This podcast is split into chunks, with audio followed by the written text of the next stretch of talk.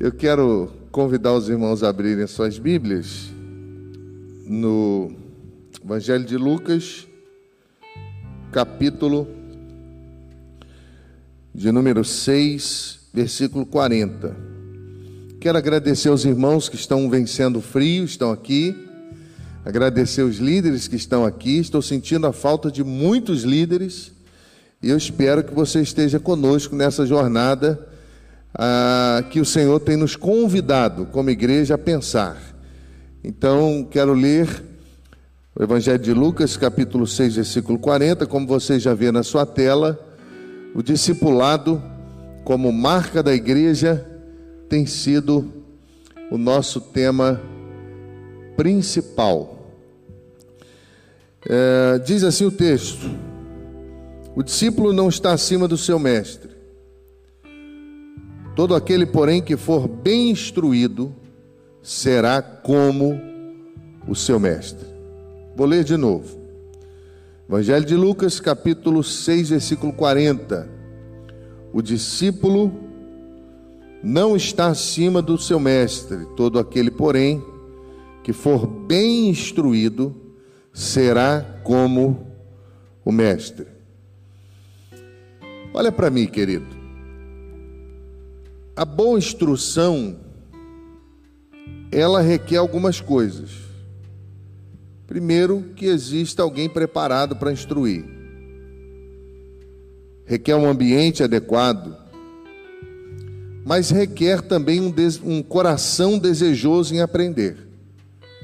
Então, é um aglomerado de situações que fazem com que ah, um discípulo, um aluno, ele seja bem sucedido naquilo que ele está aplicando o seu coração.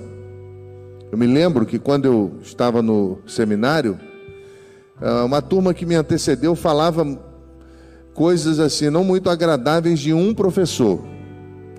Era um dos camaradas mais inteligentes que eu já conheci.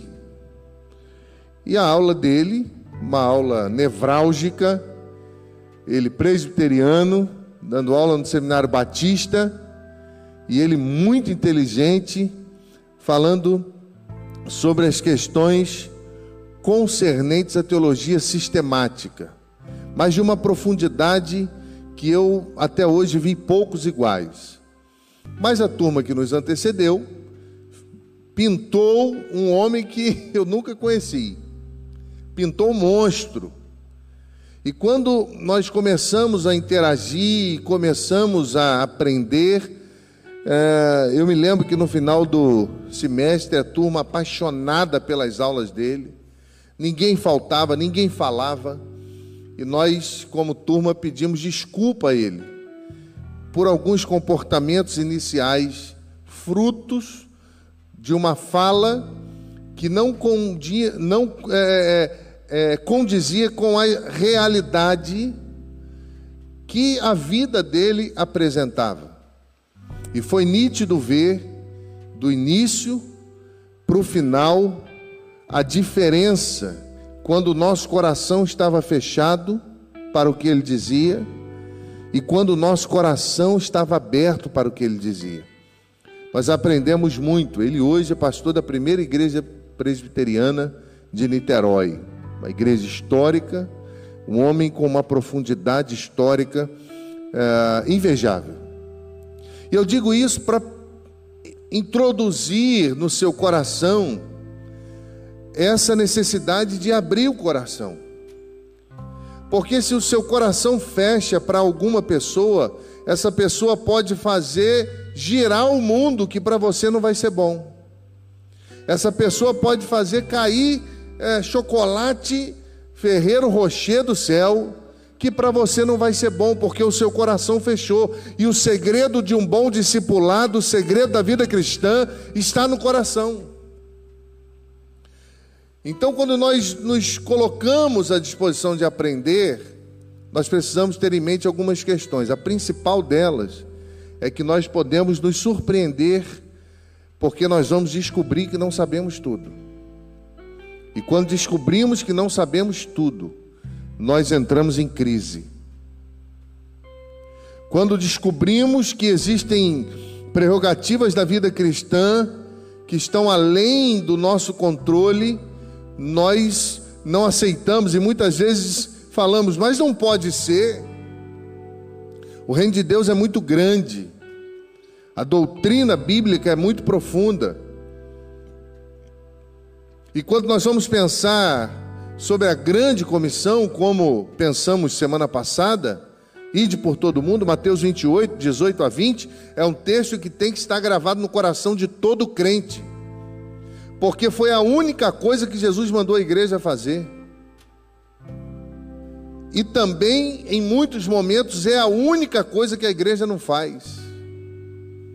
Nós nos acomodamos, nós nos acostumamos em sermos o centro das atenções e muitas vezes nos perdemos nessa caminhada.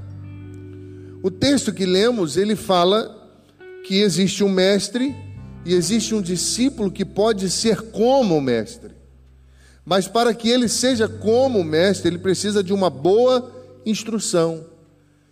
E boa instrução custa caro. Nós vivemos numa sociedade que as pessoas querem comer caviar, picanha, mas não estão dispostos a pagar o preço que isso tem. O que é bom custa caro, porque tem o seu preço. E normalmente, como igreja, nós nos acostumamos com aquilo que é mediano, nós nos acostumamos com aquilo que não nos nos é, aperte, que não exija de nós nenhum preço a se pagar. E eu me lembro quando assumi o seminário, pela misericórdia de Deus, como diretor do seminário teológico batista da região das Agulhas Negras, a minha primeira ação como diretor não foi nada agradável. O diretor que me antecedeu é, diminuiu a média de aprovação para seis. E quando eu assumi, eu aumentei para sete. E foi uma crise. E eu reuni os alunos e disse: Vocês acham que se vocês não aprenderem a estudar, a ler, a se dedicar, vocês vão começar a fazer isso depois do ministério? Por que, que lá fora a média é sete e aqui precisa ser seis? Ou nós aprendemos a excelência desde o início, a dedicação desde o início? ou nós não seremos bons líderes para a igreja. E eu me lembro de um seminarista meu, que eu tive a oportunidade de conduzi-lo à consagração, pastor Júlio, ele vai vir aqui pregar. Eu não sei se ele está conosco, ele está sempre conosco nos cultos online. E eu lembro que ele entrou em crise, porque ele estava muitos anos sem estudar. Na época, se não me engano, ele tinha 49 ou 48 anos, alguma coisa assim. E ele entrou em crise porque a vida acadêmica dele tinha parado há muito tempo. E ele botava a mão na cabeça, e ele dizia: Eu vou abandonar. E eu tive que chamá-lo na minha sala algumas vezes para motivá-lo, para abraçar o coração dele, para caminhar com ele, para instruí-lo. E meus irmãos, um dia eu comecei a prepará-lo e comecei a ver o dom que Deus deu a ele, o dom de mestre. E eu comecei a entregar algumas classes de escola bíblica para ele e comecei a fazer alguns algumas provas com ele, às vezes do sábado para o domingo. E ele aprendeu comigo que o servo tem que estar sempre pronto, e ele nunca disse para mim não. Ele nunca disse, em todos os testes que eu fiz com ele, pastor, eu não posso hoje. Eu falava às vezes no sábado, para ele assumir a minha classe no domingo, mandava o material. E ele dizia: Eu estou pronto, meu pastor. E a esposa dele chegava, era minha secretária, ela dizia: Pastor, ele virou a noite estudando. E quando os irmãos saíam da, da aula dele, saíam maravilhados. E eu pude conduzi-lo ao concílio, e você sabe que um concílio batista não é fácil. E naquela região, seminarista do pastor Cozendei, a pressão é ainda maior, porque eu costumo apertar os candidatos nos concílios. porque eu acho que é o momento para isso. E eu disse a ele: vamos nos preparar, porque vai vir chumbo quente. E aquele menino se preparou. E eu tive alguns encontros com ele. E no meu coração eu dizia: ele vai dar um show. E meus irmãos não deu outra. No concílio dele, a igreja estava lotada de pastor, de irmãos. E começaram, e ele respondia além do que eles perguntavam, com textos bíblicos, textos históricos. Foi no grego, no hebraico. E ele deu um show. E o meu coração, como humilde mestre, saltava de alegria presidindo aquele concílio. E no final, alguém se levantou e disse: Foi o melhor candidato dos últimos tempos da nossa associação. E eu fiquei muito feliz, porque eu acompanhei o preço que foi pago. Eu participei disso. Foram noites em claro, foi o sim ao pastor em momentos que ele tinha tudo para dizer não, mas ele queria aprender, ele queria estar disposto. E o mestre conhece a capacidade do seu discípulo. Não vem provação, que Deus não mande o escape. Então, se o seu pastor tratar com você algumas coisas, se o seu pastor pedir algumas coisas, ele sabe até onde você pode ir.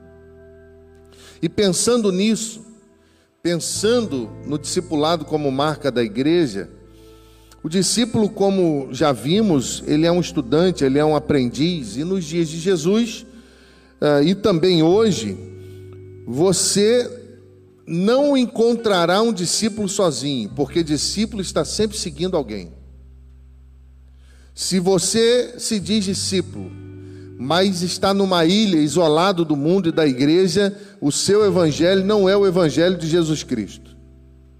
Porque o discípulo está sempre seguindo, está sempre aprendendo, está sempre fazendo, está sempre ensinando. O discípulo é um seguidor. O texto que nós lemos é muito claro. Aquele que for bem instruído, que estiver seguindo alguém, ele vai se tornar como? O problema é que as pessoas não querem pagar o preço hoje. O problema é que as pessoas não querem se dedicar. O problema é que as pessoas querem as benesses de uma vida acadêmica bem-sucedida, as pessoas querem as benesses de uma igreja grande. Mas você já olhou para essas igrejas e viu o ministério de ensino dessas igrejas? Vou te convidar, entra no site da PIB de Curitiba, uma das maiores igrejas batistas do Brasil, e vai lá na educação religiosa da igreja para você ver.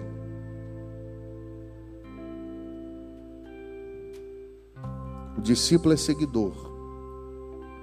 E tudo acontece, meus irmãos, quando esse discípulo ele obedece àquele que convocou.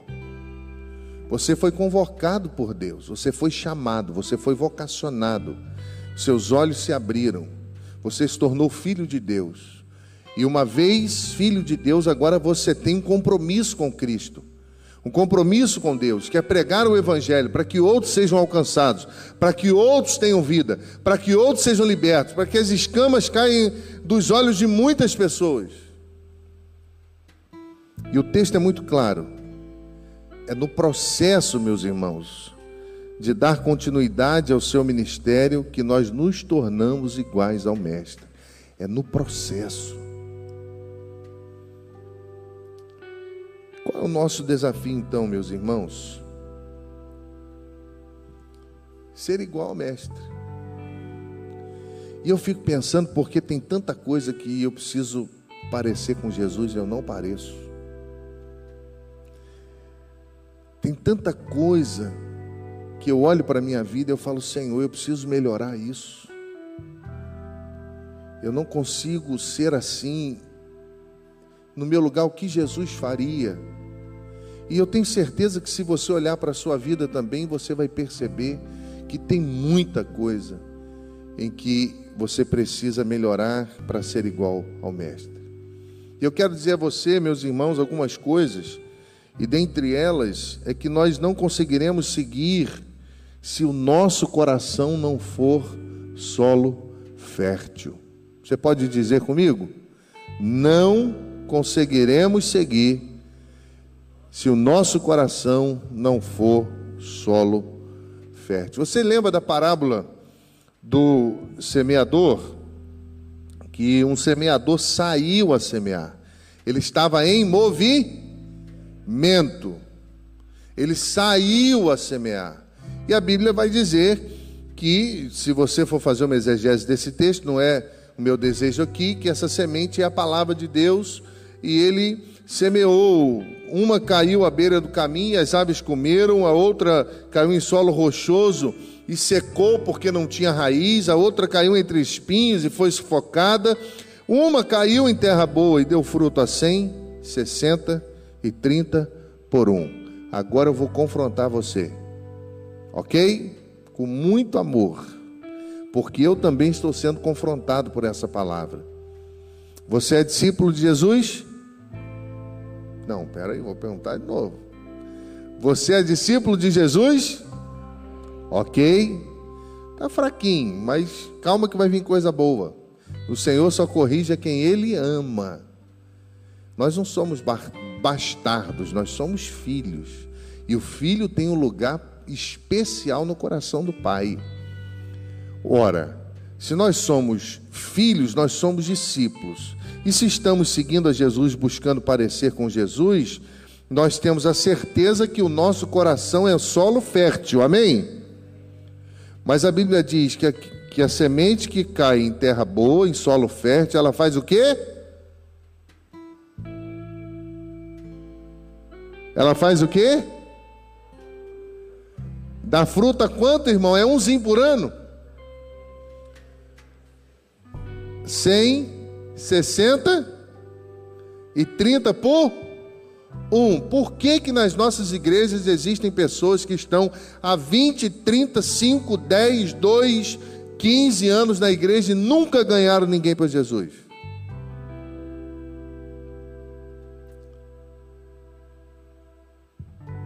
Eu tenho a resposta para isso. Eu não.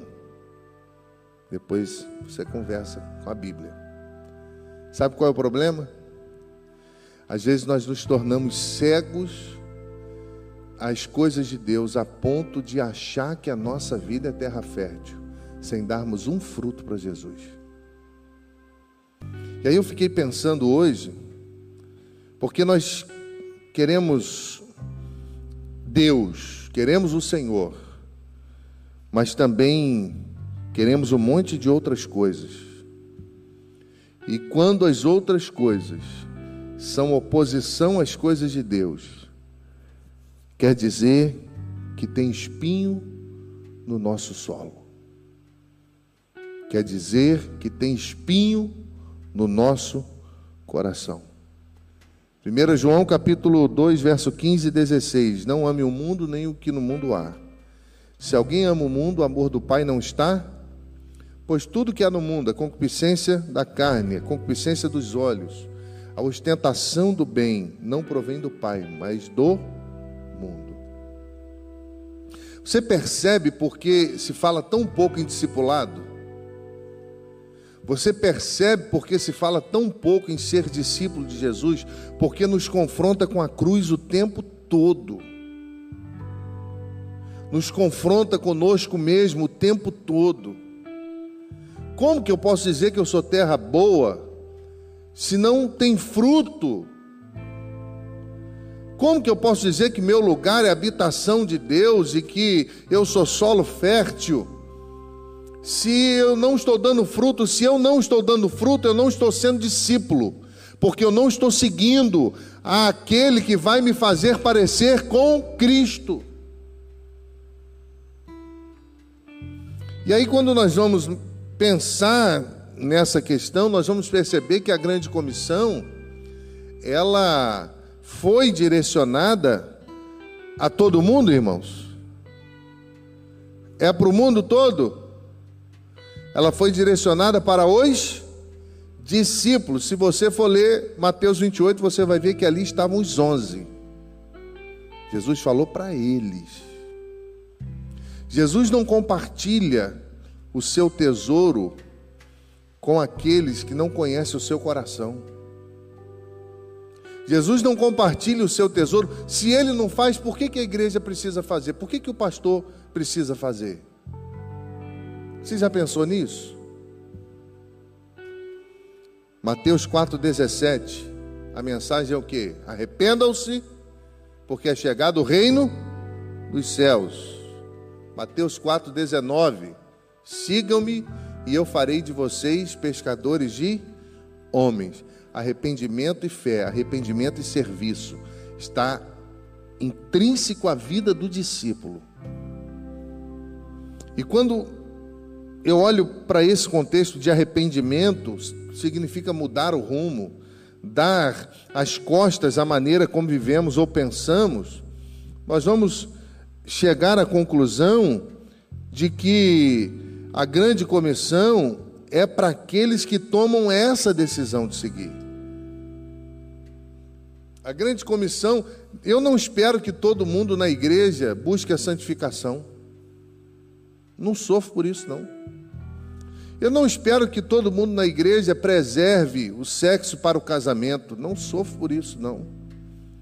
Eu não espero que as pessoas na igreja tenham uma vida com Deus eu não sofro por isso, não. Que todo mundo tenha. Eu espero que os discípulos de Jesus tenham. Eu espero que aqueles que dizem amar a Deus tenham.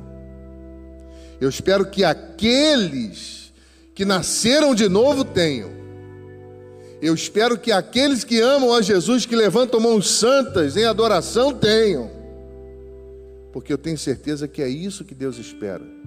Por que, que Paulo escreveu: Rogo-vos, pois, irmãos, que apresenteis os vossos corpos como sacrifício vivo, santo, agradável a Deus, que é o vosso culto racional? Por que, que ele disse irmãos? Porque é isso que se espera dos discípulos de Deus. Então, quando eu olho para a Bíblia, para a grande comissão, eu vou chegar a algumas conclusões. A primeira é que isso era tão forte na vida da igreja, isso era tão forte na vida dos discípulos, que alguns viajavam até para outros lugares para outros países, a fim de poderem falar do amor de Cristo, do amor de Deus às pessoas. É onde o livro de Atos, na igreja primitiva, vão nascer as viagens missionárias de Paulo. E não foi uma, não foi duas. A igreja ungia, reconhecia a capacidade e enviava. Veja bem, a igreja reconhecia o chamado de Deus e o preparo que aquela pessoa tinha para cumprir aquilo que Deus precisava que acontecesse.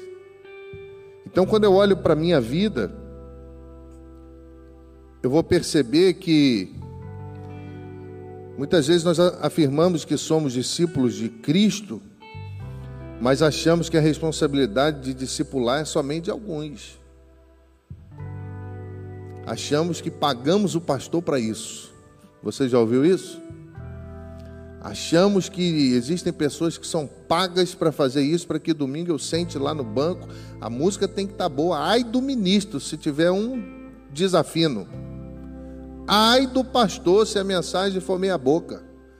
Porque eu vou reclamar ou vou mandar embora e vou trazer outro. Por que, que a igreja se tornou isso? Quando eu falo igreja, é igreja no Brasil. Por que, que se tornou isso? Se o sacerdócio de todos os crentes, se o véu se rasga, e agora não é mais o sacerdote que entra no Santo dos Santos, agora todos têm acesso por meio de Cristo. Mas por que, que se tornou isso? Porque nós queremos conforto, acomodação faz parte da vida do ser humano. Acomodação, nós buscamos o útero da mãe o tempo todo, mas eu posso falar sobre isso em outro momento o lugar onde nos sentimos seguros, o lugar onde as pessoas nos servem, o lugar onde nós somos adorados. Mas por que, que a igreja se tornou isso? Por que, que eu me tornei isso? Esse texto de Leslie Neubegin não sai da minha mente e não, eu não foi daí que eu tirei uma igreja em movimento, não, por incrível que pareça. Pode ter sido inconsciente, não sei, posso já ter lido esse texto e não me lembrei, mas eu tenho consciência de que eu li esse texto depois de que eu entendi que o nosso tema deveria ser uma igreja em movimento. Ele diz o seguinte: Eu quero pintar isso aqui, Rafa, numa parede da igreja aí. Se prepara. A igreja é o povo peregrino. Vamos, vamos ler juntos? Dá para ver? Vamos lá, juntos, bem forte. A igreja é o povo peregrino de Deus. Ela está em movimento, correndo para os cantos da terra para implorar que todos os homens se reconciliem com Deus, correndo para o final dos tempos para encontrar o seu Senhor que reunirá a todos. Essa é uma das mais belas definições para mim da igreja. Nós sabemos que a igreja é o povo redimido, lavado, batizado, de pessoas convertidas, mas a igreja é um povo que está em movimento com uma missão. E para cumprir essa missão, ela precisa ir pelo mundo todo, dizendo aos homens que Cristo as ama. Mas eu quero ir um pouco mais adiante com você, porque muitas pessoas ou a grande maioria, fica esperando o líder criar um evento para se fazer discípulos, não é assim? E a igreja brasileira se tornou uma igreja de eventos. E eu já disse isso aqui, eu me lembro sempre como Deus me ensinou. Diaconisa Regina entra no gabinete em Resende e diz: Pastor, vamos começar um culto de oração 8 horas da manhã. E eu, quando ela falou, já, claro, minha irmã, vou chamar fulano para cantar, vou chamar fulano para fazer, e, vou, e já comecei a armar, e ela quietinha olhando para mim, uma diaconisa linda, mulher de Deus, de oração, uma senhora de oração. E depois que eu falei que eu pintei o boneco todo, que eu montei o esqueleto do culto, ela muito calminha disse, pastor, nós não queremos cantar não, pastor. Nós queremos orar. E eu olhei para ela, tomei um socão daquele abençoado e falei: A senhora está certa, me perdoa, estou estragando tudo.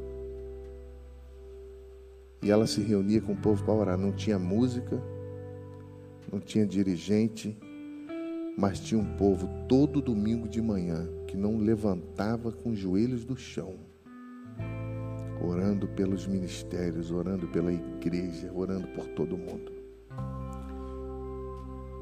E como isso fez diferença na minha vida?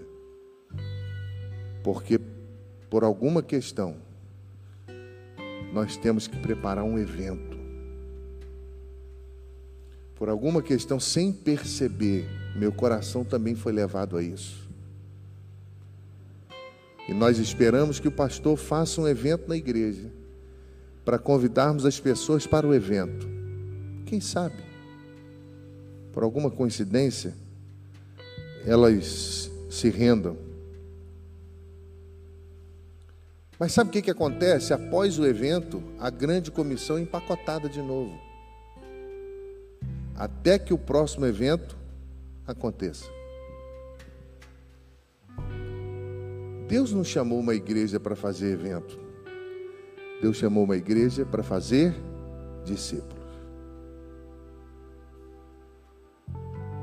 Por que, que as nossas aulas de preparação para o batismo, minha, do professor José, com as equipes, têm feito uma diferença tão linda?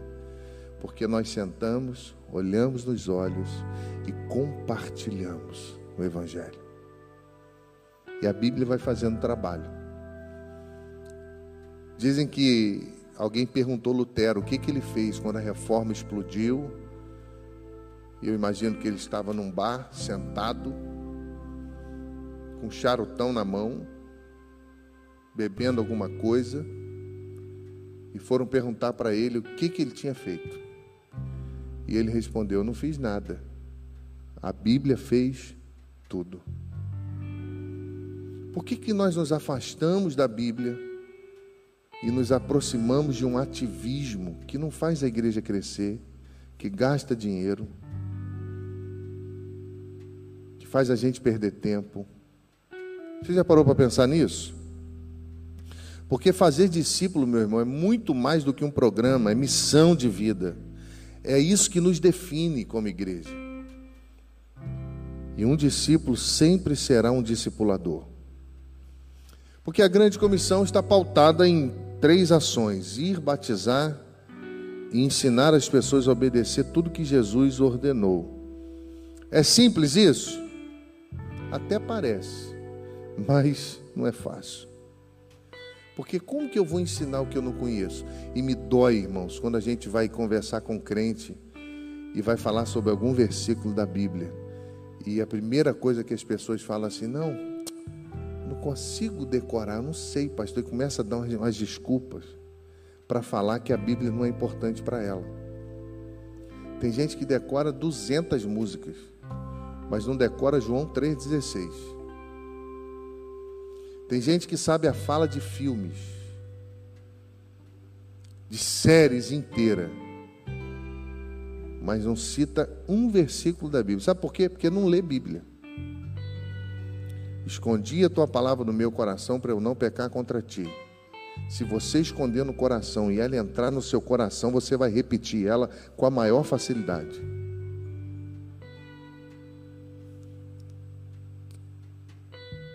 Como é que eu vou ensinar se eu não conheço tudo? Exigirá uma vida inteira de dedicação ao estudo das Escrituras, investimento em pessoas que estão ao nosso redor. Você já parou para pensar como a igreja investiu na sua vida? Para que você tivesse uma boa formação, para que você fosse instruído, para cooperar com a sua família na sua educação. E aí eu vejo muitas dessas pessoas que receberam investimento e que não são nem dizimistas, não cooperam com nada, porque se tornaram participantes de um grande evento. E se eu sou convidado para um evento, eu não tenho, eu não tenho compromisso com ele. E aí nós vamos vendo os disparates da igreja, o desacordo, o desequilíbrio na vida das pessoas.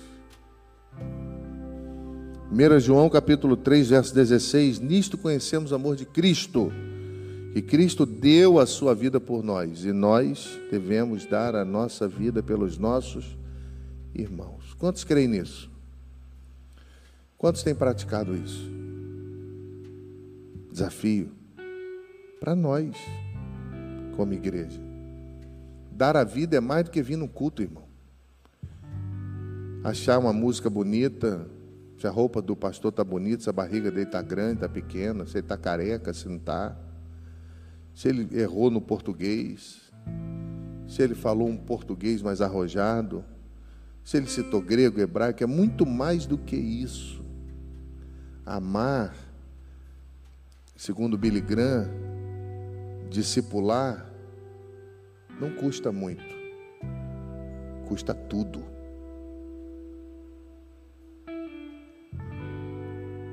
E aí eu me lembrei que é essa dedicação que nos ajuda a entender cada vez mais com clareza, com profundidade, o que Deus quer que saibamos, o que Deus quer que pratiquemos, o que Deus quer que passemos adiante. Me lembrei de um texto de Waylon Moore, estive com ele no primeiro, segundo Multiplique da nossa convenção, tive o privilégio de ouvi-lo, eu, Janine e as crianças. Ele já não está novo assim, já está bem velhinho, mas a palavra na boca desse homem, ele que escreveu um dos livros de igreja multiplicadora, é dele. E ele deu um exemplo lá no Multiplique que eu fiquei pensando, eu falei, caramba, eu não tinha pensado nisso. Exemplo bobo. Ele falou que um casal chegou, sonhou para ter um filho. A mulher não podia engravidar.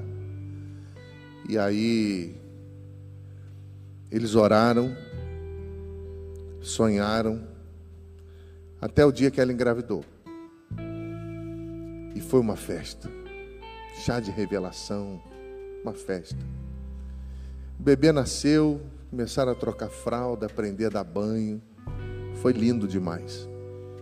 Até um dia que alguém convidou eles para ir fazer uma viagem.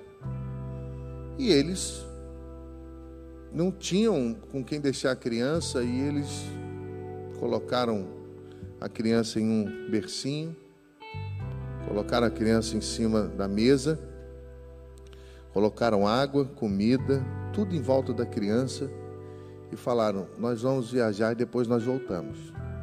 Foram viajar, curtir a vida. Quando voltaram, a criança estava morta. E ele aplicou isso à igreja. Ele falou: É isso que a igreja brasileira tem feito. Ora para que Deus nos dê filhos. Ora para que os, os novos convertidos apareçam. Mas quando eles aparecem, a igreja simplesmente abandona ao seu bel prazer. Isso foi tão forte no meu coração que eu nunca mais esqueci. Quantas pessoas já passaram por aqui que nós abandonamos? Quantas pessoas que já levantaram a mão para Jesus, já deram profissão de fé, já foram batizadas, que nós abandonamos? Já parou para pensar? Ele disse que a multiplicação deve ser resultado de uma aplicação consciente da Bíblia. De uma aplicação consciente de princípios, e não uma coincidência. Ah, passei por aqui, tinha uma festa aqui, agora tem baile gospel, rave gospel, agora tem de tudo. E isso deve ser no coração de Deus de uma tristeza as pessoas estão pintando as paredes de preto, estão investindo em luz, investindo em tantas coisas, segundo Hernandes Dias Lopes, porque a Bíblia deixou de ser suficiente para eles. Então, para atrair as pessoas, eles precisam dar o que o mundo oferece. E eu fico imaginando o coração de Deus. Eu não vou mudar para que você fique aqui. Eu não vou pintar a parede de preto. Pode tirar o cavalinho da chuva. Eu não vou oferecer, ah, não, porque senão, ah, fulano vai para não sei o que. O problema é dele. Eu vou oferecer o que a Bíblia oferece. Eu vou atrás. Recebi informação que minhas ovelhas estavam lá na UPA internado. Eu fui lá. Recebi que estavam no hospital internado. Eu fui lá. Nós treinamos os líderes, nós treinamos os professores, nós treinamos os músicos, nós treinamos os introdutores, nós discipulamos os novos convertidos para que eles possam fazer isso. Mas isso tem um preço. Isso tem que ser uma aplicação consciente.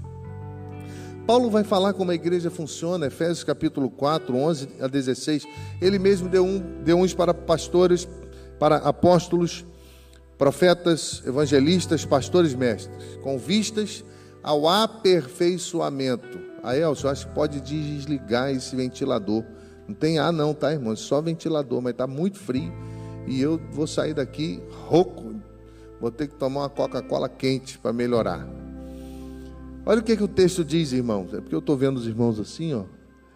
Acaba atrapalhando, né? Porque a gente fica com muito frio. É, muito obrigado, meu diácono. Efésios 4, 11 a 16, porque Deus deu uns para apóstolos, ok?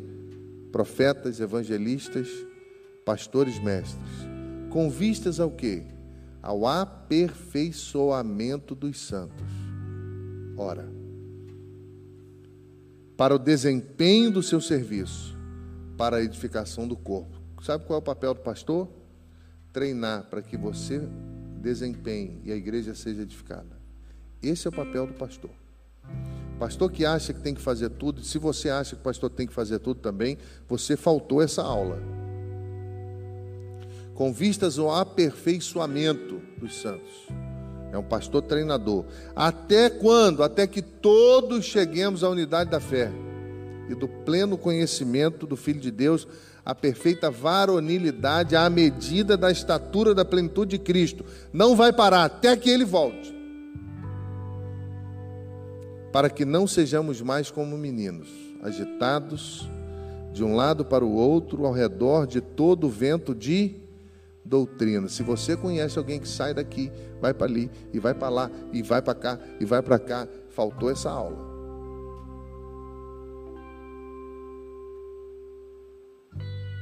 Pela artimanha dos homens, pela astúcia com que induzem ao erro, mas, seguindo a verdade em amor, cresçamos em tudo naquele que é o cabeça Cristo no qual todo o corpo, bem ajustado, consolidado pelo auxílio de toda a junta, segundo a justa cooperação de cada parte, efetua o seu próprio aumento para a edificação de si mesmo em amor. A igreja que caminha assim cresce. E ela cresce de maneira natural. O pastor, meus irmãos, ele é treinador, preparador, é ministro. Olha o que Paulo ensinou a Timóteo. A Bíblia é muito maravilhosa. Olha que Paulo disse a Timóteo, é, capítulo 2, versículo 2, de 2 Timóteo: O que ouviste de mim, diante de muitas testemunhas, transmite a homens fiéis, para que eles sejam aptos também a ensinar outros. Transmite a homens fiéis para que eles transmitam a outros. Paulo está dizendo a Timóteo, jovem pastor, não perde tempo não, seu bobo. Não bota as suas emoções aonde não adianta. O caminho é esse aqui, ó. E a gente perde tanto tempo, irmãos. Eu já perdi tanto tempo. E aí, à luz do texto que eu li, de Lucas,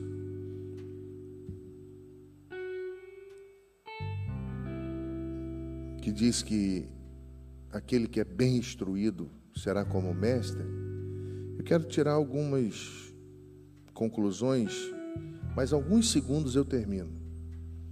primeira delas é que mestres cegos eles vão produzir discípulos cegos.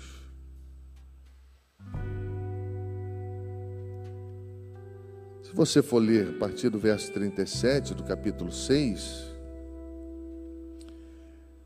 ele vai falar que nós não podemos ser cegos aos nossos próprios defeitos para podermos ajudar os outros a enxergar os seus defeitos. Porque eu vejo para poder ajudar. Verso 39. Propôs-lhes também uma parábola: Pode porventura um cego guiar outro cego? Ambos não cairão no buraco? Então, a primeira verdade que eu aprendo aqui é que se eu não tenho produzido frutos no reino de Deus, se a minha vida não tem sido solo fértil, possivelmente eu não esteja enxergando como deveria. Segunda verdade que eu aprendo à luz desse texto, agora no verso 41, é que nós precisamos aprender a olhar para nós. Olha o que diz o verso 41. Porque vês tu um argueiro no olho do teu irmão, porém não reparas a trave que está no seu próprio. Com rede social, então, tem de crente fofoqueiro. Eu já preparei, já disse a Janine, quando chegar a época da política, eu vou acabar com as minhas redes sociais. Porque eu não tenho mais estômago para ver tanta infantilidade, tanta falta de maturidade na igreja, tanto irmão brigando por aquilo que não deveria. Por isso que eu volto a dizer para você, eu me preocupo com aqueles que estão seguindo. Quem está seguindo não dá trabalho. Pode olhar, conversa com os mais antigos aqui, os mais experientes da igreja. As pessoas que mais dão trabalho são aquelas que não seguem ninguém.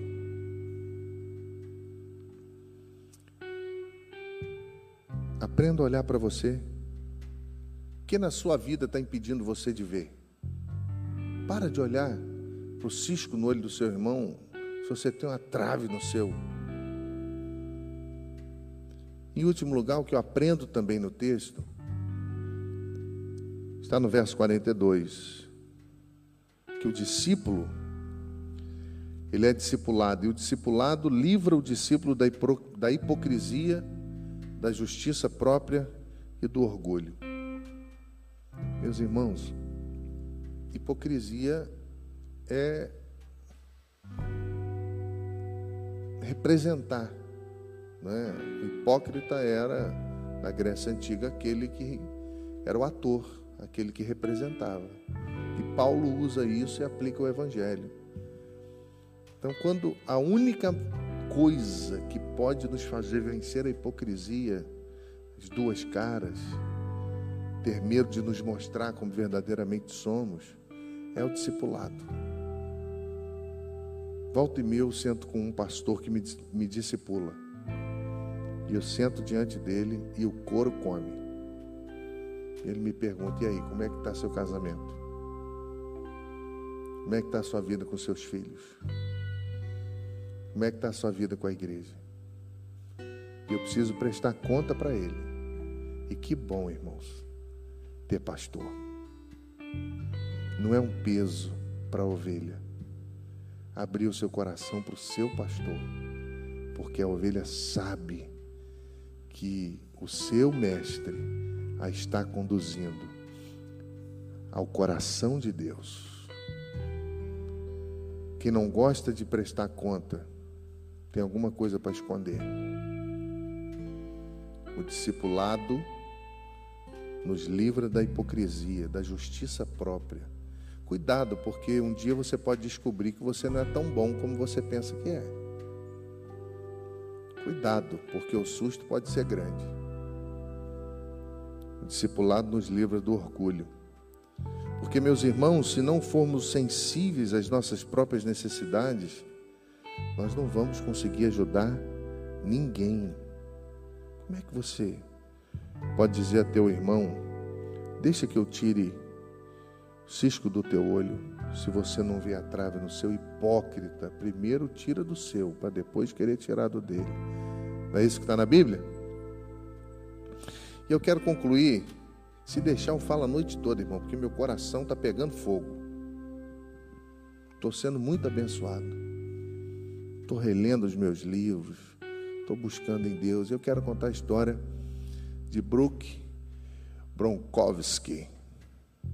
Uma menina que aos 12 anos de idade, pode ir, meu querido maestro, aos 12 anos de idade, ela, uma linda adolescente, apaixonada por Jesus. Você conhece alguém que é apaixonado por Jesus? Se você falar, não conheço, você está andando com as pessoas erradas. Apaixonada por Jesus, ela escreveu, no fim do ensino fundamental, ela trabalhava com crianças, tomava conta e o dinheiro que ela ganhava, ela comprava a Bíblia. Porque ela botou no coração que ela ia evangelizar os seus amigos da escola.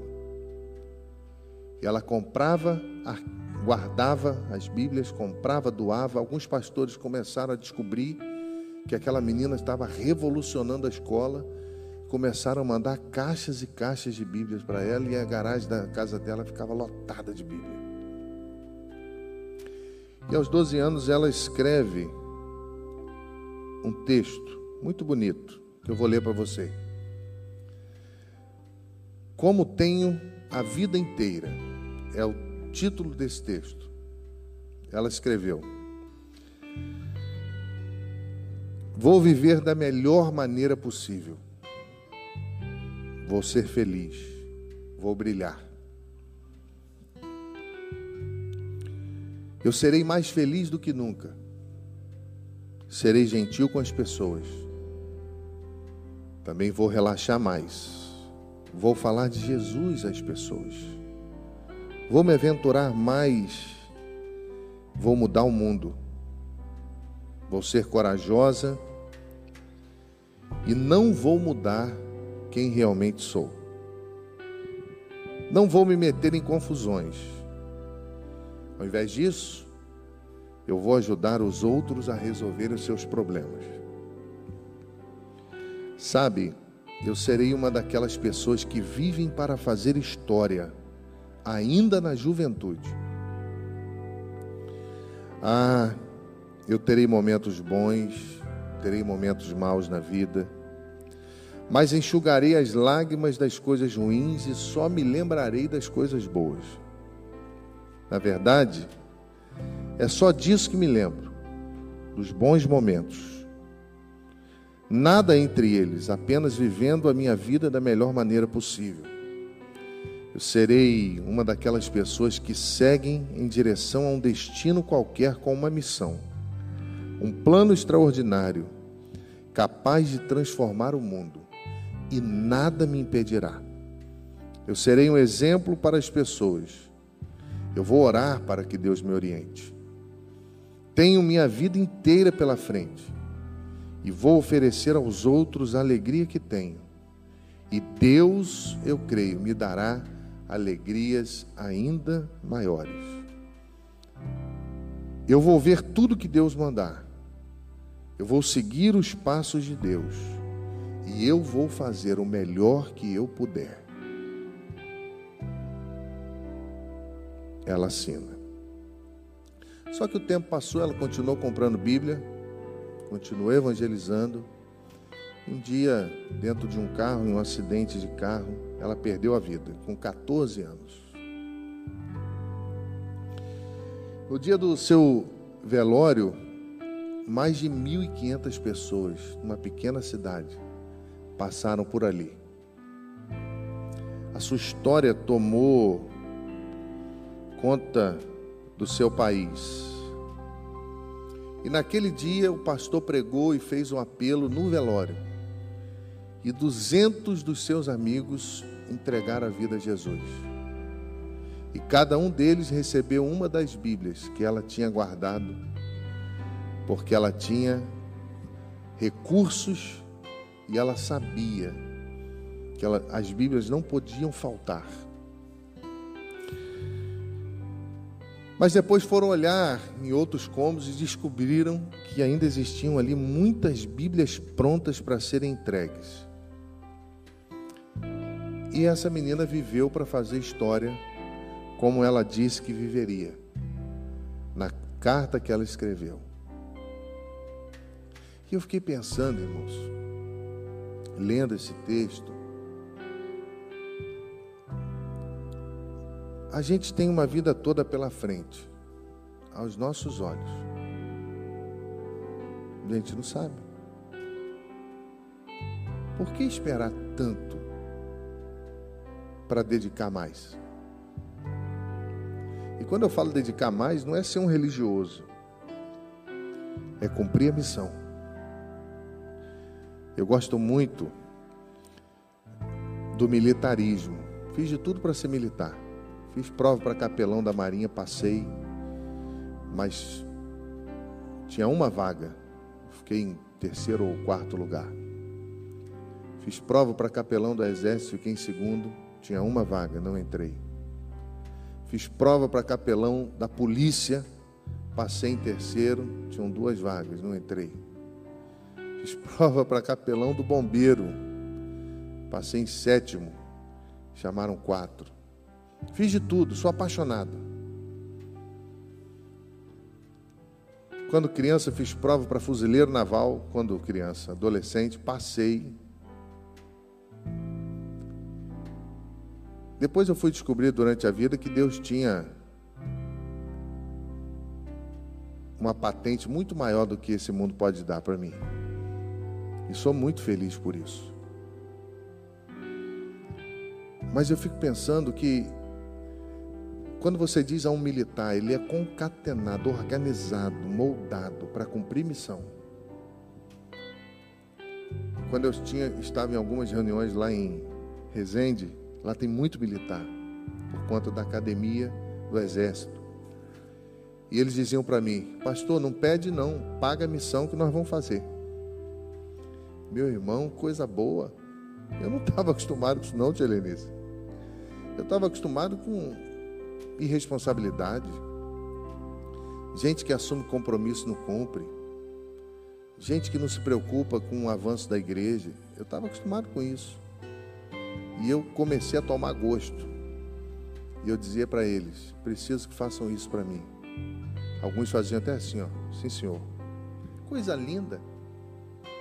Hierarquia, responsabilidade, senso de, de ser parte. Para eles não é pesado cumprir uma missão, porque eles sabem que isso faz parte deles. Essa menina sonhava uma vida toda, mas o pouco tempo de vida que teve, ela viveu melhor do que muitos que vivem uma vida toda. Quando nós morrermos, irmãos, será que alguém vai se lembrar? E sabe o que, que entristeceu? Vou falar. Eu falo mesmo. Mas com todo carinho. Nós fizemos a campanha das Bíblias. Para que a igreja se movimentasse. Eu sei que a pandemia atrapalhou. Arrecadamos muitas Bíblias, mas muitas delas estão guardadas aqui, porque muitas pessoas não entregaram para ninguém.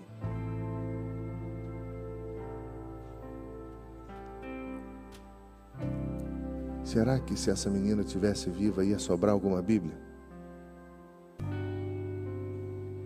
Para nós pensarmos. E agora eu encerro de verdade, lendo a W. Tozer, quando ele diz que a maior tragédia humana é desperdiçar a vida. A maior tragédia humana é desperdiçar a vida. Você é feliz? Você tem certeza que seu coração é terra fértil? Você está fazendo o que Jesus mandou? Queria desafiar você. Dá meia volta. Começa de novo se for necessário. Mas não se permita passar por essa vida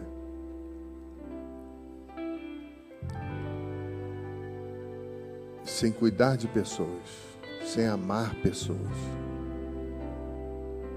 para que elas sejam melhores do que você elas também aprendam a amar pessoas. A maior tragédia humana é desperdiçar a vida. Quero parafraseá-lo, dizendo que a maior tragédia humana é desperdiçar a vida com Deus. Amém? discipulado como marca da igreja. Eu quero ganhar mais um para Jesus. Eu preciso. Vocês sabem que eu lancei um livro na pandemia. Deus me deu, eu escrevi, Deus usou alguns irmãos da igreja que até me deram uma oferta, me ajudaram, mas a grande parte eu paguei do meu bolso. E os livros não venderam todos. Eu lancei mil livros, as igrejas fecharam, não tinha como pregar, não tinha como fazer.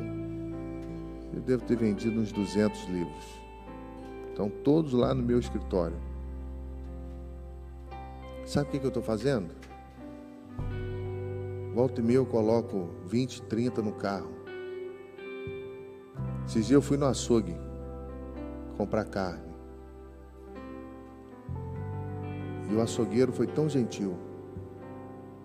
Eu falei assim: Você aceita um presente? Ele falou: Aceito. Presente? Aceito. Eu dou um livro. Dou para o síndico do prédio. Dou para o porteiro. Dou para quem cobra no pedágio. Eu estou pronto. É a ferramenta que eu tenho. Os recursos, Deus vai mandar outros. Mas esses livros não podem ficar guardados. Eles podem transformar a vida de alguém. Se eu fosse olhar para os recursos que foram altos, eu ia falar: caramba, me arrebentou a pandemia. Deus tem um propósito. E o que, que você está fazendo? Lembrei do meu pai. Meu pai andava com folhetim no bolso.